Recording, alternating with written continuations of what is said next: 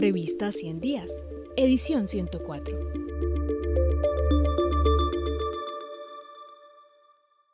El estigma como política de Estado. Balance del 2021 sobre derechos humanos, derecho internacional humanitario y violencia política en Colombia.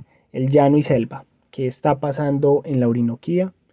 Por el Banco de Derechos Humanos y Violencia Política del CINEP. El Banco de Datos de Derechos Humanos y Violencia Política del CINEP, por medio de la revista Noche y Niebla número 64, correspondiente al periodo comprendido entre el día 1 de julio y 31 de diciembre del año 2021, ha registrado información sobre las violencias políticas permanentes en el territorio nacional. Estas violaciones sistemáticas a los derechos humanos son una forma de estigmatización al liderazgo social, la defensa del territorio, las movilizaciones y justas protestas sociales.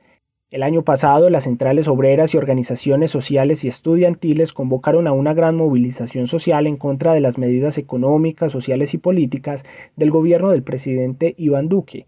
Ante las justas propuestas de la sociedad colombiana, el gobierno nacional implementó un sistema represivo profundamente antidemocrático que trató a los ciudadanos como delincuentes o enemigos de la seguridad del Estado. Ejemplo de ello fue la estigmatización, la amenaza, la detención y la judicialización arbitraria de los jóvenes de la primera línea. La estigmatización como política de Estado, clara muestra del miedo a la exigencia de derechos fundamentales, llevó a la multiplicación de judicializaciones y detenciones contra quienes se movilizaban.